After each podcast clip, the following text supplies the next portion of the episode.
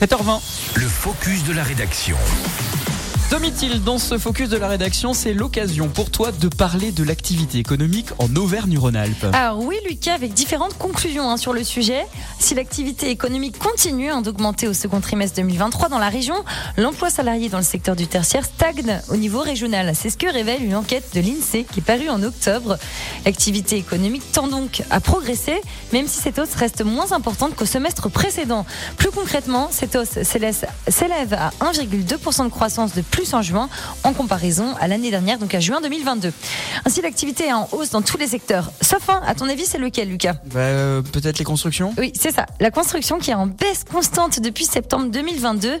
Un secteur en revanche florissant, c'est celui du service marchand et non marchand qui donc augmente respectivement de 1,3% et 1,5%.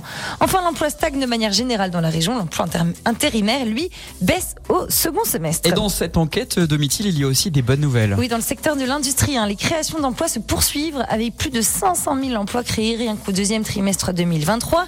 Une autre hausse aussi, c'est le tertiaire, notamment en Haute-Savoie, et l'hébergement-restauration avec plus de 1200 nouveaux emplois qui ont été créés. Enfin, une autre bonne nouvelle, puisque ça fait toujours du bien d'en avoir, le taux de chômage ne baisse plus, mais il reste, à un niveau euh, historiquement bas, soit 6,1% comme aux deux trimestres précédents. Enfin, le nombre de créations d'entreprises remonte très légèrement au deuxième semestre 2023 avec un net repli au premier semestre. Un dernier point à retenir absolument du côté de l'hébergement, c'est très positif. Le nombre de nuitées en hôtel augmente de 3,5% sur un an. Pourquoi? Parce que la clientèle étrangère est en fin de retour.